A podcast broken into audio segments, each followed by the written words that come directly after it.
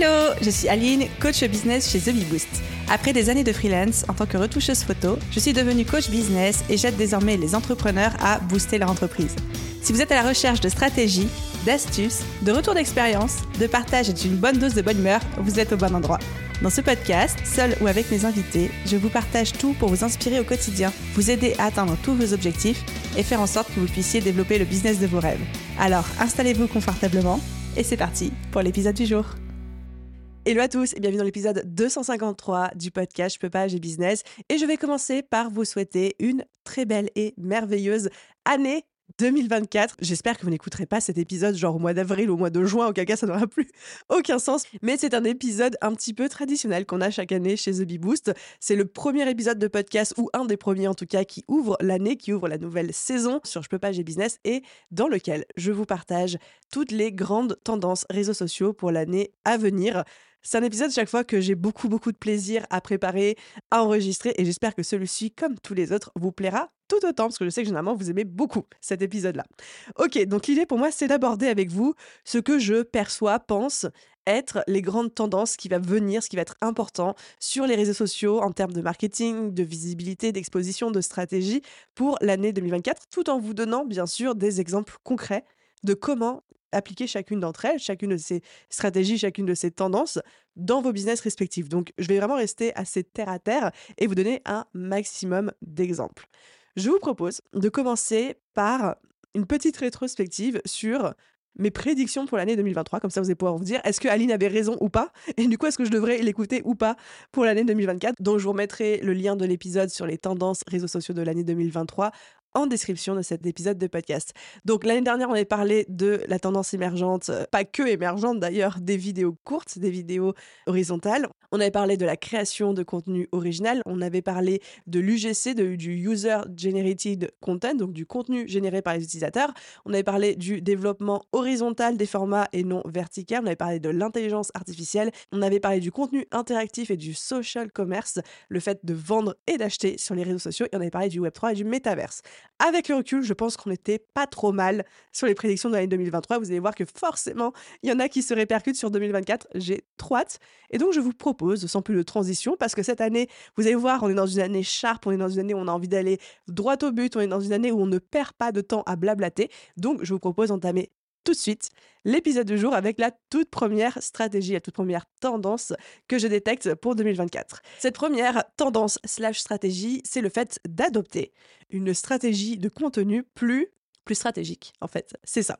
Alors, je m'explique. Aujourd'hui, on sait qu'avec l'arrivée de l'intelligence artificielle, avec l'arrivée de tous les acteurs sur le marché, avec tout le monde, en fait, qui commence à créer du contenu à titre personnel ou professionnel sur les réseaux sociaux, eh ben, on est aujourd'hui dans un monde où il y a beaucoup, beaucoup, beaucoup, beaucoup, beaucoup, énormément de contenu de partout. Et en plus, l'IA a complètement disrupté ça, puisqu'aujourd'hui, ça devient facile, en fait, de créer du bon contenu et ça devient facile de créer beaucoup de contenu grâce à l'IA. Donc, on n'est vraiment pas dans une tendance avec l'IA ou un truc un petit peu en mode NFT qui fait un effet de mode, un petit boom, une petite bulle qui explose, mais vraiment sur un marché qui a été disrupté et auquel il va falloir s'adapter. Et ça, on en reparlera un petit peu plus tard dans cet épisode. Mais du coup, aujourd'hui, il ne faut pas seulement créer du bon contenu pour se démarquer, pour être visible, pour trouver des clients, il faut le faire de manière stratégique pour être efficace, ne pas perdre son temps et surtout aller droit au but par rapport à ses clients ou par rapport à la visibilité qu'on souhaite avoir. En deux mots, il faut être efficient. Et on retrouve aussi l'importance énorme que je pense qu'il va énormément se développer aussi en 2024, c'est l'importance de piloter aussi à la data, y compris sa stratégie de contenu, c'est-à-dire de se baser non seulement sur son plaisir, sur son kiff, sur son intuition pour créer du contenu, avoir des idées, etc., mais aussi utiliser les chiffres, utiliser les data, utiliser les statistiques pour gagner en pertinence et en force de frappe au sein de sa stratégie de contenu. Donc, qu'est-ce que ça veut dire concrètement pour vous? Comment l'implémenter dans votre business? Déjà, première chose, formez-vous. Formez-vous sur le marketing, formez-vous sur la création de contenu, formez-vous sur les réseaux sociaux, si ce n'est pas déjà fait, et surtout tenez-vous à jour parce que tout change tout le temps. Donc il faut constamment être un petit peu alerte par rapport à ce qui se passe et rester rester un peu dans le game, quoi, rester, euh, rester dans le jeu. Deuxième chose, il faut être intentionnel dans sa stratégie de contenu. Moi, ce que je vous conseille de faire, ce que je pense être la stratégie la plus pertinente à adopter, c'est d'avoir la stratégie du méga contenu et des bébés contenus. C'est tout simple, hein, mais c'est en gros, je vais produire un méga contenu sur lequel je vais passer du temps, sur lequel je vais mettre de l'énergie, sur lequel je vais me faire des efforts en termes de qualité. Et ensuite, ce contenu-là, je vais en faire des bébés contenus. Exemple, aujourd'hui avec The Big Boost, mon méga contenu c'est le podcast. Ce sont ces épisodes. Je passe beaucoup de temps à les préparer, je passe du temps à les enregistrer, je m'enregistre en vidéo maintenant aussi, je le fais sur le son. Enfin, il y a des gros efforts qui sont faits dans la production. Et ensuite, ce contenu, ce méga contenu, donc le podcast, va faire des bébés contenus. Ça veut dire ça va faire des reels pour à peu près tous les réseaux sociaux, ça va faire des posts LinkedIn que je vais poster pour repartager le podcast, ça va faire des emails, c'est-à-dire que la newsletter que vous allez recevoir le lundi va aborder ce qui est abordé dans l'épisode de podcast et proposer aux gens d'aller l'écouter. Donc fait, on a ce méga contenu qui se décline en bébé contenu, qui fait que de l'extérieur, on a l'impression que je suis présente sur toutes les plateformes et que je publie énormément de contenu, alors qu'en fait, quand on regarde un petit peu plus ce qui se passe en interne, c'est un contenu que je fais qui ensuite est développé sur tous les formats et une grande majorité des plateformes. Ce que je vous dis, ce n'est pas nouveau, hein. c'est pas quelque chose qui débarque, c'est pas quelque chose que j'ai inventé, ça fait très très longtemps que ça existe.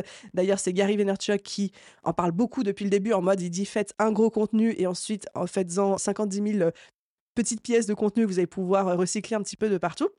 Mais pour moi, vraiment, aujourd'hui, ça devient quasiment une obligation de fonctionner comme ça parce qu'on ne peut pas créer du contenu inédit pour chaque plateforme, le faire de manière pertinente et efficace, suffisante en tout cas pour se démarquer, sans s'épuiser. C'est pas possible. Aujourd'hui, c'est devenu trop compétitif, trop, trop euh, ouais, disrupté par l'IA, etc. Donc, moi, je vous encourage vraiment à adopter pour cette année 2024 cette fameuse stratégie du méga contenu qui fait des bébés contenus. Voilà. Deuxième chose que vous pouvez mettre en place dans votre business, c'est énormément de recyclage. On le sait aujourd'hui, il y a tellement de contenu. Il y a tellement de gens qui ne voient pas tout ce que vous postez parce que par définition, vous êtes la seule personne aujourd'hui qui connaît et consomme l'entièreté des contenus de votre business.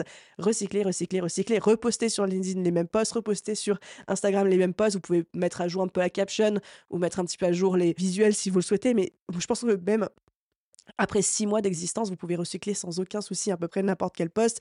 Des épisodes de podcast aussi. J'ai fait le test très récemment de vous remettre, euh, c'était sur les épisodes du jeudi, de vous republier des épisodes botage de fesses que j'avais déjà publiés il y a un an, il y a deux ans. Ils font le même nombre d'écoutes que quand je les avais publiés la première fois, sachant que je, je n'ai rien changé. J'ai juste réuploadé l'audio.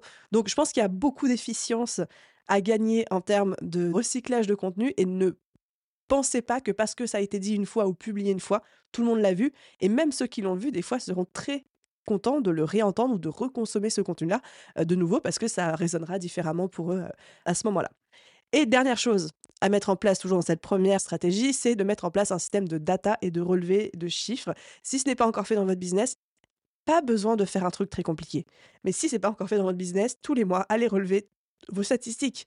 Combien il y a de gens dans votre liste email?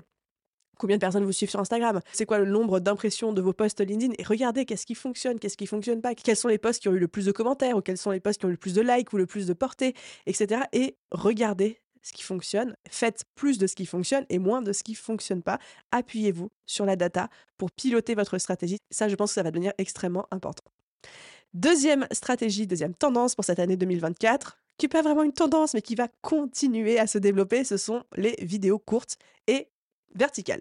On le sait aujourd'hui avec l'arrivée de TikTok, avec les YouTube Shorts, avec les Reels, enfin avec euh, toutes ces vidéos là qu'on consomme, moi la première à longueur de journée, c'est pas une petite mode qui apparu. C'est pas genre la mode des bananes qui est revenue, qui a duré huit mois, quoi. C'est vraiment, ça a révolutionné notre utilisation des réseaux sociaux et ce n'est pas prêt de s'en aller. Ça a disrupté le marché. Ça permet de capturer très rapidement l'attention. C'est un format qui aujourd'hui domine le marché et je pense que c'est extrêmement important de se l'approprier et de comprendre son importance. Je suis pas là pour vous dire il faut faire ci, il faut faire ça, vous êtes obligé d'en faire, etc. Si c'est un format qui vous convient pas du tout, ça vous convient pas du tout. Mais ne faites pas l'erreur de penser que c'est un format qui va changer avec le temps, euh, qui, est là pour disparaître parce que aujourd'hui les gens ont tellement pris cette habitude de consommation, de consommer des vidéos courtes, des vidéos verticales. Tout le monde est toujours sur son téléphone, beaucoup plus que sur euh, l'ordinateur en ce qui concerne les réseaux sociaux, que ce serait dommage de passer euh, à côté ça. Du coup, comment l'implémenter dans votre business? Si et seulement si vous décidez d'adopter les vidéos verticales, filmez-vous. Quand vous faites un podcast, quand vous faites une vidéo, moi, c'est ce que je fais. Je me casse pas la tête. Hein. Si vous regardez un petit peu cet épisode sous forme de Reels euh, sur mon compte Instagram, vous allez voir que c'est juste en même temps que j'enregistre cet épisode de podcast, j'ai mon micro de podcast, j'enregistre mon logiciel de podcast, mais j'ai juste posé mon téléphone sur un trépied euh, face à moi et je me filme avec la caméra frontale de mon téléphone. Vous n'avez pas besoin d'un setup compliqué, vous n'avez pas besoin de grosses lumières, vous n'avez pas besoin de vous casser la tête, juste vous avez un téléphone, vous avez un trépied, tout le monde a ça aujourd'hui. En tout cas, euh, j'espère que vous avez. En tout cas, si vous n'avez pas un trépied, ça coûte 10 euros, quoi. Et filmez-vous. Filmez-vous en train de parler, filmez-vous en train d'expliquer quelque chose, filmez-vous en call avec vos clients, filmez-vous en train d'expliquer ce que vous faites. C'est comme si vous faisiez des stories, en fait, un petit peu, mais qui ont vocation à terminer en vidéo courte. Et une fois que vous les avez, vous pouvez les mettre sur toutes les plateformes, Reels, TikTok, YouTube Shorts, euh, sur Facebook, etc., etc. C'est un format aujourd'hui qui est tellement répandu, qui révolutionne tellement notre manière de consommer du contenu que c'est dommage de ne pas l'exploiter. Encore une fois, ça correspond à certaines personnalités, à certains business, moins à d'autres. Mais vous pouvez aussi, il y a plein de stratégies de vidéos que vous faites sans vous montrer votre tête si vous n'êtes pas forcément à l'aise avec ça, ou vous pouvez avoir juste des images, des vidéos stock, il y en a plein sur Canva, sur lesquelles vous mettez des textes, comme ça. Il y a plein de choses à faire. Ok, on passe à la troisième tendance pour 2024. C'est une tendance pas trop réseaux sociaux, mais un peu quand même. En tout cas, c'était important pour moi de vous la souligner parce que moi, c'est quelque chose que j'ai vraiment, vraiment observé, expérimenté au sein de The Boost. C'est la tendance des petits produits. Donc, les petits produits, ce sont des, soit des templates, des formations, des offres, des choses qui sont en dessous de 100 euros et bien souvent en dessous de 50 euros. Ça, j'ai remarqué à quel point ça cartonne aujourd'hui. Ça peut être euh, des masterclass, des petits workshops, euh, des templates, des listes, des micro-offres, une séance flash ou un truc comme ça. Et en fait, ça cartonne parce que, un, on va pas se mentir, on est quand même dans une société où ça fait deux ans qu'on nous rabâche l'inflation, on sent que ça commence à devenir un peu tendu, il y a qu'à observer les taux de crédit qui sont au plus haut en ce moment. Certains disent que ça va atteindre son paroxysme pendant le premier trimestre 2024 et qu'ensuite ça va se décanter, revenir à la normale. Mais après, personne n'a de boule de cristal ici, personne ne sait comment ça va se goupiller. Mais en tout cas, sachez qu'aujourd'hui, avec la réduction du pouvoir d'achat des consommateurs, beaucoup d'entre nous, en plus, on est un peu en bout de ligne. On n'est pas des produits de première nécessité, on ne vend pas des hébergements, on ne vend pas de la nourriture ou des choses comme ça. Ben, les gens ont tendance à plus regarder à l'achat et ils vont avoir tendance à acheter des produits qui sont très spécifiques sur un besoin très précis et peu cher, VS, un espèce, soit un gros programme de formation, soit un gros accompagnement, etc. Donc, moi-même avec The Boost, au sein de l'année 2023, j'ai pu observer à deux reprises, la première avec le workshop sur ChatGPT, la seconde avec le workshop sur euh, comment faire le bilan de son année 2023, préparer son année 2024, à quel point quand on propose un petit produit en dessous de 50 euros, ça cartonne. C'est des centaines et des centaines de ventes, VS des plus gros produits où c'est un petit peu plus compliqué à vendre. Donc ça, je pense que si jamais vous avez envie d'implémenter un petit produit dans votre business, ça peut être une très bonne stratégie, non seulement pour vous offrir un point d'accès à vous, à votre business, à votre expertise, à ce que vous vendez qui soit accessible en fait pour vos futurs clients qui leur permettent de goûter entre guillemets à ce que vous proposez à moindre coût avant de vouloir s'engager sur quelque chose de plus cher avec vous et même en termes de rentabilité si vous avez une audience assez conséquente sur les réseaux sociaux ça peut être très pertinent. Alors, je veux pas vous défocus. Si vous êtes en train de construire votre business et que vous êtes en prestation de service, par exemple, euh, je dis pas qu'il faut commencer à faire des petits produits parce que ça prend quand même du temps, ça prend de l'énergie. Et surtout, pour que ce soit très rentable, il faut quand même qu'il y ait une grosse audience derrière. Parce qu'on va pas se mentir, un produit à 50 euros, pour que ce soit rentable et qu'ils vous en sortent 5000 euros par mois, faut en vendre un certain nombre. Donc, l'idée, c'est pas de vous défocus, mais juste de dire si à un moment vous avez envie de rajouter cette corde à votre arc, ça peut être pertinent pour vous de le faire. Ensuite, on arrive à notre quatrième tendance de l'année 2024. Encore une fois, une tendance qui est là pour rester, c'est évidemment, évidemment, je parle de l'intelligence artificielle, donc l'IA. Donc vous avez évidemment ChatGPT qu'on ne présente plus, vous avez tous les chatbots, vous avez tous les logiciels Midjourney, Dali qui permettent de créer des images, vous avez l'IA sur les textes, vous avez l'IA pour tout. Et pour moi, l'IA, ce n'est pas juste un effet de mode, ce n'est pas juste une petite bulle qui là qui va exploser, mais c'est vraiment une transformation, une disruption complète du paysage de la création de contenu. Et ce serait stupide, et je pèse mes mots, stupide de passer à côté et de considérer que on n'est pas concerné par ce qui se passe parce qu'on risque de se faire rouler dessus par cette mise à jour et bah, de devenir complètement obsolète. Alors là, il y a un petit peu de team. Il y a la team pro IA. Moi, j'en fais complètement partie parce que je considère qu'on est dans des métiers où si on s'adapte pas aux innovations marché, ben, on meurt, on devient obsolète. Mais vous avez le droit aussi, bien sûr, vous avez le droit d'être de la team anti-IA. Sauf que je pense qu'aujourd'hui, il y a un choix à faire, il faut trancher. Vous êtes pour l'IA et vous l'utilisez. Parce qu'aujourd'hui, il n'y a pas de choix, tout le monde le fait. Donc si vous ne le faites pas, en fait, vous partez déjà avec un handicap. vous êtes déjà moins efficace, moins sharp, moins efficient que les autres. Ou alors, vous décidez que vous êtes de la team contre l'IA parce que ça ne vous parle pas en termes d'éthique, ça ne vous parle pas en termes d'écologie, ça ne vous parle pas en termes de valeur de création de contenu, ce que je peux entendre. Encore une fois, c'est pas mon point de vue, mais je peux l'entendre. J'entends les arguments, je les considère, je les prends en compte et, je, comprends qu'on puisse penser comme ça. Mais auquel cas, limite, il faut en faire un fer de lance et vous dire, bah du coup, moi, je vais militer contre l'IA et dire que bah, mes contenus seront sans IA, euh, limite avoir un badge anti-IA sur euh, votre site ou vos réseaux sociaux, etc. Mais du coup, communiquez dessus parce que du coup, vous allez vous adresser à des gens qui vont être comme ça et qui vont être attirés par ça chez vous. Mais on peut plus aujourd'hui faire semblant que ça n'existe pas en fait. Il va falloir choisir son camp ou alors si on fait semblant que ça n'existe pas ou que euh, on ne sait pas trop comment se positionner etc. C'est le risque pour moi potentiellement d'arriver dans un truc où bah, vous allez vous, vous, faire marcher dessus, quoi. Vous allez vous faire rouler dessus. Je suis désolée de le dire comme ça, c'est pas très cool, mais je pense que c'est pas, comme, comme on disait, c'est pas une bulle, c'est pas un effet de mode, c'est pas quelque chose qui va disparaître du jour au lendemain, c'est vraiment une transformation du paysage, de la création de contenu, des réseaux sociaux, etc. Et ça va être d'autant plus vrai en 2024, ça l'était en 2023, mais on sent en 2023 qu'il y a quand même un certain euh, il n'y a pas tout le monde qui en parle. Il y a des gens qui en parlent, qui commencent à l'implémenter et tout. Moi, j'entends des histoires de personnes qui me racontent. C'était une histoire que j'avais avec un ami qui est salarié qui me disait Bah oui, mais dans mon entreprise, en fait, j'ai développé une IA euh, pour euh, le service client, etc. Et en fait, on m'a demandé de ne pas l'utiliser parce que ça faisait peur. Donc, on sent qu'il y a encore des gens qui sont un petit peu hésitants par rapport à ça. Mais détrompez-vous, 2024-2025, euh, ça va débarquer mes puissances 10 000. Quoi. Pour moi, c'est une machine qui est en route, qui ne va pas du tout s'arrêter. Donc, il va falloir prendre votre décision par rapport à l'IA. Qu'est-ce que vous voulez en faire? Comment est-ce que vous voulez vous positionner par rapport à ça? Et comment vous communiquez aussi? Comment euh, ça se répercute dans votre stratégie de création de contenu? Et pour tous ceux qui se disent je ne sais pas, je ne sais pas utiliser l'IA, je ne sais pas si je suis pour, contre, ça me fait peur plus qu'autre chose, j'ai un workshop, je vous en ai déjà parlé, un workshop comment débuter en fait avec euh, ChatGPT. Euh, il coûte moins de 50 euros, il coûte 47 euros TTC. Vous mettrez le lien dans la bio, ça vous permet de vous familiariser, de voir comment l'utiliser au quotidien, de dédiaboliser aussi un petit peu l'IA si vous avez cette vision de ça crée pas du bon contenu, euh, ça fonctionne pas bien, etc., etc. Je vous apprends tout. Et après ça, vous allez pouvoir vous dire est-ce que oui ou non, c'est quelque chose avec lequel vous avez envie de composer. Encore une fois, je mettrai le lien en description de cet épisode de podcast. Ensuite, j'arrive à ma cinquième tendance euh, pour 2024, c'est ce que j'appelle le multicanal, la tendance multicanal. Autant, moi j'ai toujours dit qu'il fallait avoir un seul canal de création de contenu, genre un podcast ou une chaîne YouTube ou un blog et se concentrer là-dessus parce que je disais toujours quand on met 100% de euh, ses efforts dans un canal ou quand on met 25% euh, de ses efforts dans quatre canaux différents, bah forcément on n'a pas les mêmes résultats. Et donc je suis pour le monofocus. Sauf qu'aujourd'hui, on se rend compte que pareil, il y a un peu tout le monde partout c'est très dur de commencer à être visible, d'autant plus quand on se lance en 2023-2024.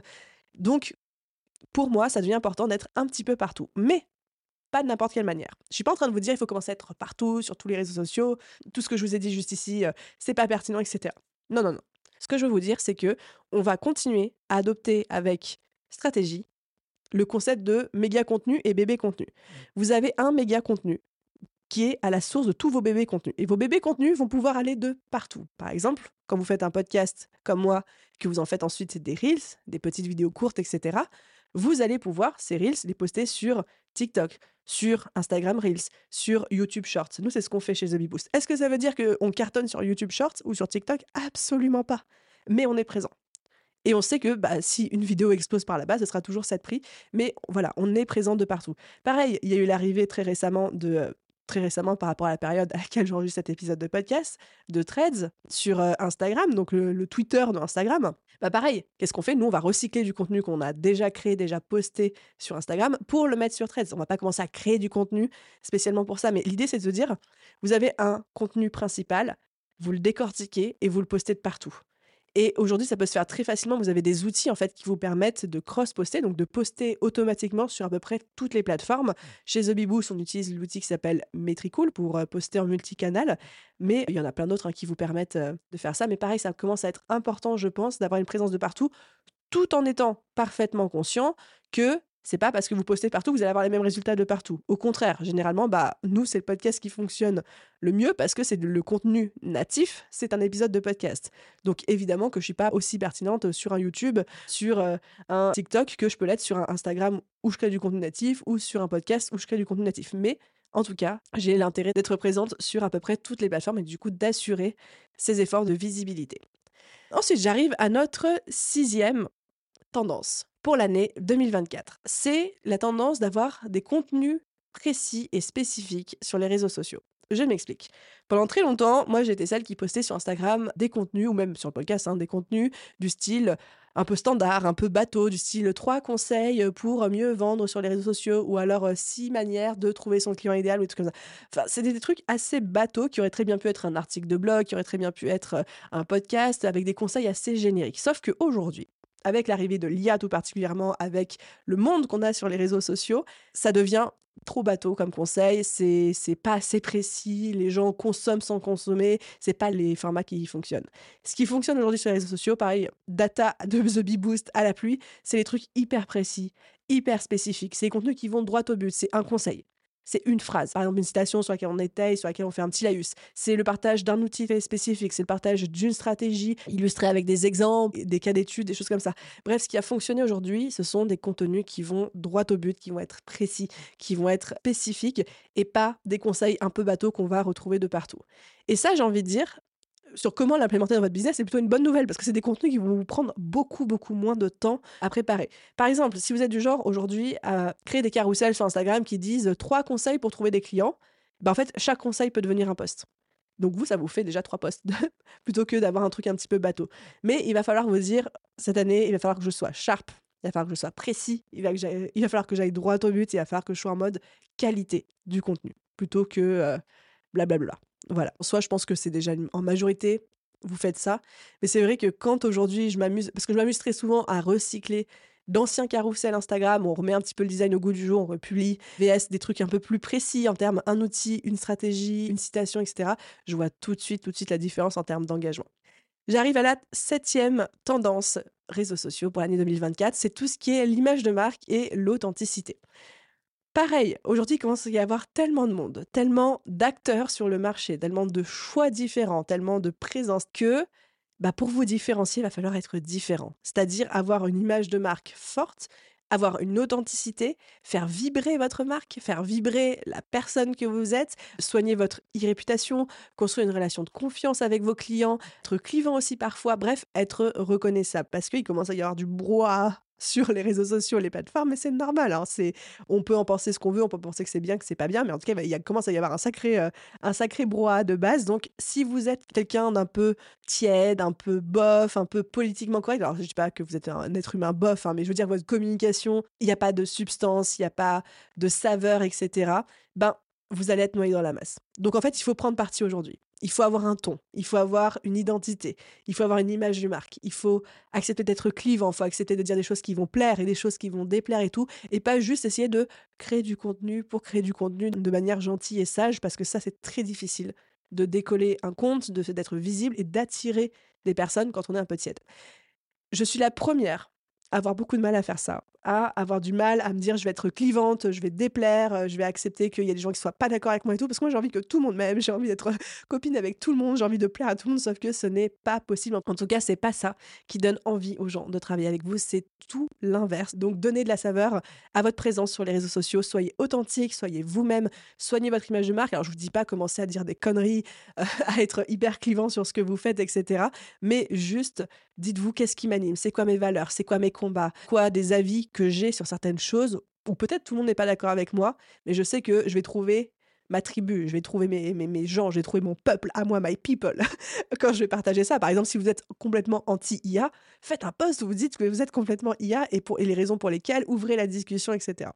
Donc, tout ça pour dire, en plus de la qualité des contenus que vous créez sur les réseaux sociaux, en plus de votre stratégie, euh, il y a aussi besoin d'avoir cette saveur, de, de, plus être lisse, de plus être parfait, de plus être politiquement correct, mais d'être soi-même en fait, pleinement soi-même, et de développer une image de marque qui soit reconnaissable. Ça peut être par la qualité du contenu et la pertinence de ce que vous faites, par la niche dans laquelle vous êtes, par l'humour, par votre image de marque, par le fait que vous êtes clivant. Ça peut être, ça peut être plein de choses. Il y a plein d'angles d'approche différents, mais savoir se différencier, le plus facile pour se différencier sur les réseaux sociaux, c'est juste d'être pleinement nous-mêmes, tout simplement parce qu'il n'en existe pas deux comme vous, et certainement pas deux qui créent des contenus, donc c'est d'autant plus facile.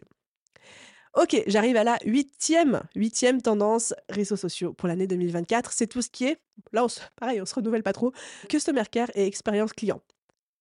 Aujourd'hui, peut-être que vous écoutez cet épisode de podcast et que vous vous dites, ok, Aline, je suis complètement perdue. Je suis complètement perdue, il y a trop de choses à faire, trop de choses à comprendre, trop de choses qui se passent, etc. Vous êtes complètement perdu. Imaginez vos clients. Imaginez vos abonnés. Imaginez votre communauté. Bien sûr que eux, ils sont encore plus perdus que vous. Ils se réveillent chaque matin et dès qu'ils vont scroller sur les réseaux sociaux, n'importe lequel, LinkedIn, Facebook, Instagram, TikTok, ils sont submergés, submergés d'informations, de publicités, de sollicitations, de notifications. Les gens sont encore plus perdus que vous aujourd'hui. Et donc, du coup, c'est votre rôle en tant que marketeur de votre propre entreprise de vous dire bah, comment est-ce que je me sors du lot. C'est pas à eux de venir me chercher, c'est comment moi je sors du lot, comment est-ce que je leur parle. Du coup, pour parler à certaines personnes, il faut être clivant, il faut accepter de parler avec leur code et du coup de ne pas parler à tout le monde. Et tout ce qui va être la gamification, tout ce qui va être la réactivité, votre présence, la qualité de votre service client, le fait d'être là au bon moment devant la bonne personne, c'est ce qu'on appelle les micro-moments en service client, ça va énormément jouer en votre faveur. Du coup, comment concrètement appliquer ça dans votre business typiquement, ça passe par déjà ce que vous faites déjà très certainement pour la majorité d'entre vous, c'est votre réactivité au message. Aujourd'hui, quelqu'un va vouloir tes réponses tout de suite, qu'on aime ou qu'on n'aime pas ça, mais on a été éduqué dans une société où tout vient très vite, où on commande un truc en ligne, ça peut arriver le soir même dans notre boîte aux lettres, etc. Donc plus vous allez être réactif, plus ça va jouer entre vos faveurs. Ensuite, pensez votre parcours client, réduisez les frictions.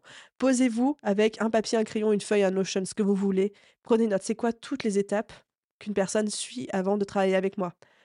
Comment est-ce qu'il me trouve sur les réseaux sociaux? C'est quoi le type de contenu qui vont lui plaire? Comment est-ce qu'il a le moyen de me contacter rapidement? Est-ce que je reparle régulièrement de mes offres? Est-ce qu'il a compris comment il pouvait bosser avec moi? Est-ce que j'ai le lien pour bosser avec moi dans ma bio sur les réseaux sociaux? Est-ce que je suis accessible? Est-ce que je suis réactif? Est-ce que j'ai un calendrier de presse Il a envie de prendre un rendez-vous?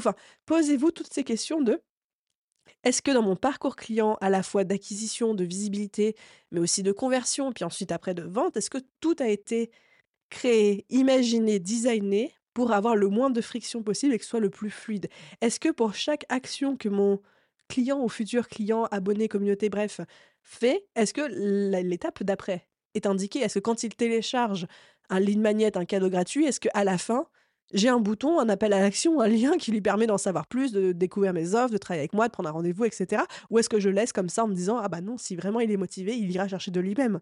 Parce qu'aujourd'hui, plus que jamais, les gens ne vont plus chercher de même l'info. Il faut leur dire c'est ça la suite.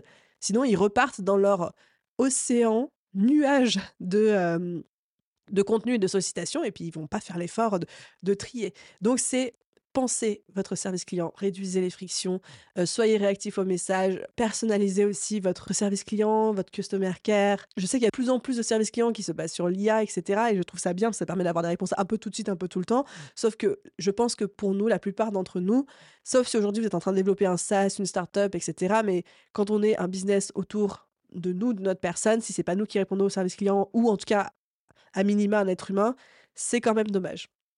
Donc voilà, tout ce qui est customer care, expérience client, sachez qu'aujourd'hui, beaucoup de personnes font leur choix d'achat en fonction de ça. J'en arrive à ma neuvième et dernière tendance sur les réseaux sociaux pour 2024. C'est tout ce qui est, et ça, ça va être une bonne nouvelle pour tout le monde qui écoute cet épisode de podcast, tout ce qui est la micro-influence et les micro-communautés. Comme on le dit depuis le début de cet épisode, il y a de plus en plus de monde, il y a de plus en plus de brouhaha, il y a de plus en plus de sollicitations et les gens comme vous, comme moi, en ont marre. Les gens en ont marre, ils ont qu'une envie, c'est de trouver des safe places, des endroits où ils se sentent bien, où ils se sentent compris, ils ont l'impression d'être avec des gens qui leur ressemblent, et ils ont l'impression de retrouver un petit peu de contact humain, de chaleur humaine, et quelque chose, on va dire, à échelle plus humaine plutôt que des grosses machines gérées par l'IA, etc. Alors ça dépend évidemment des business, mais je pars du principe que la plupart d'entre vous qui écoutez les épisodes de podcast, vous n'êtes pas par exemple à la tête d'une banque ou un truc comme ça. Je sais que moi, par exemple, en tant que consommatrice, quand je suis en train de chatter avec le service client de ma banque, si c'est dirigé par une IA qui me donne tout de suite ma réponse, j'ai aucun souci avec ça.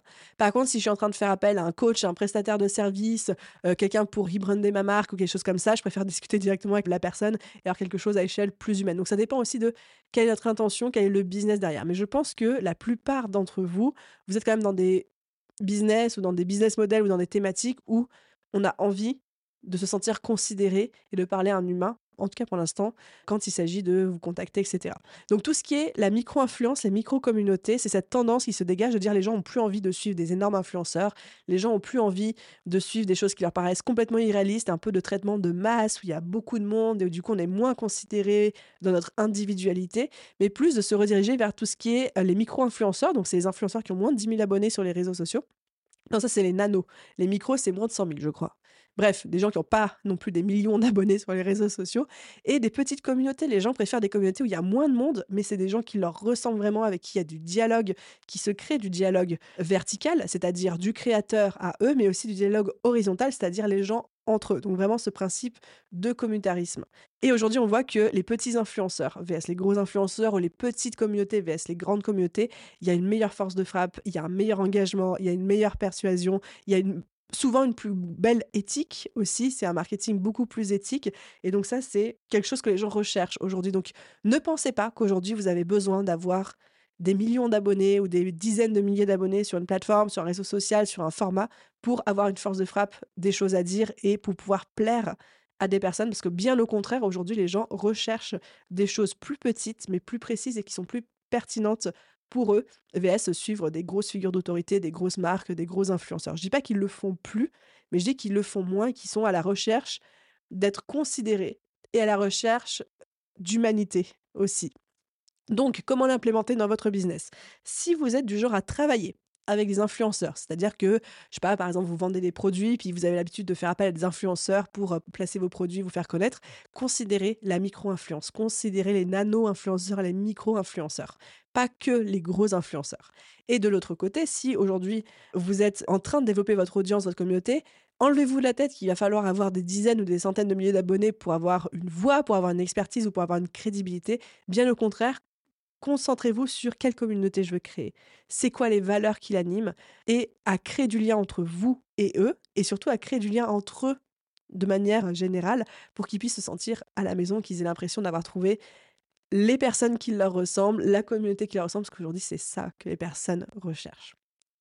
Voilà les amis, j'ai fait le tour de nos 9 tendances réseaux sociaux 2024. Pour les récapituler très rapidement, la première c'était d'être plus stratégique dans sa stratégie de contenu sur les réseaux, euh, de faire entrer aussi la data dans tout ça. La deuxième, c'était les vidéos courtes et verticales. On se renouvelle pas, mais encore une fois, il va falloir compter dessus en 2024. La troisième, c'était les petits produits. La quatrième, c'était l'intelligence artificielle. Faites votre choix, choisissez votre camp. La cinquième, c'était le multicanal et l'omniprésence. La sixième, c'était les contenus très précis et spécifiques sur les réseaux sociaux, VS les contenus un petit peu plus entre gros guillemets, bateau. Et je me permets de dire bateau parce que je sais que moi-même, j'ai créé beaucoup de contenu bateau jusqu'ici. La septième, c'était l'authenticité et l'image de marque, qu'on quelque chose de vibrant qui parle aux gens. La huitième, c'était le customer care, l'expérience client.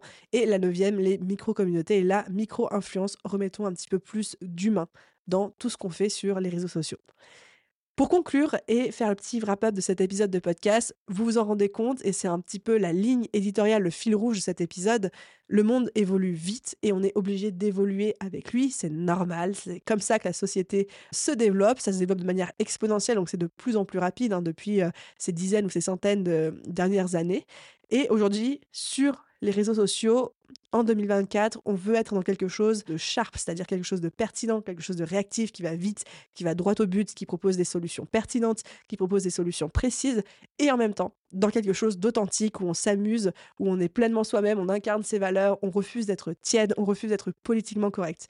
Et donc, ça va être pour vous, pour moi, pour nous tous, un vrai bonheur de se dire l'aventure 2024, c'est de trouver une balance, c'est de trouver un équilibre entre la stratégie et le plaisir, entre l'efficacité et la liberté d'être soi-même, entre le droit au but et l'humanité, le fait de prendre le temps. Et ça, je trouve ça très beau. Moi, c'est une expérience, un voyage que j'ai hâte de vivre en 2024 avec ma création de contenu, d'implémenter tout ça, de continuer à développer et évidemment que je reste à l'affût. Et si je vois une autre opportunité ou d'autres tendances qui commencent à se dégager au cours de l'année 2024, évidemment que je vous ferai un débrief.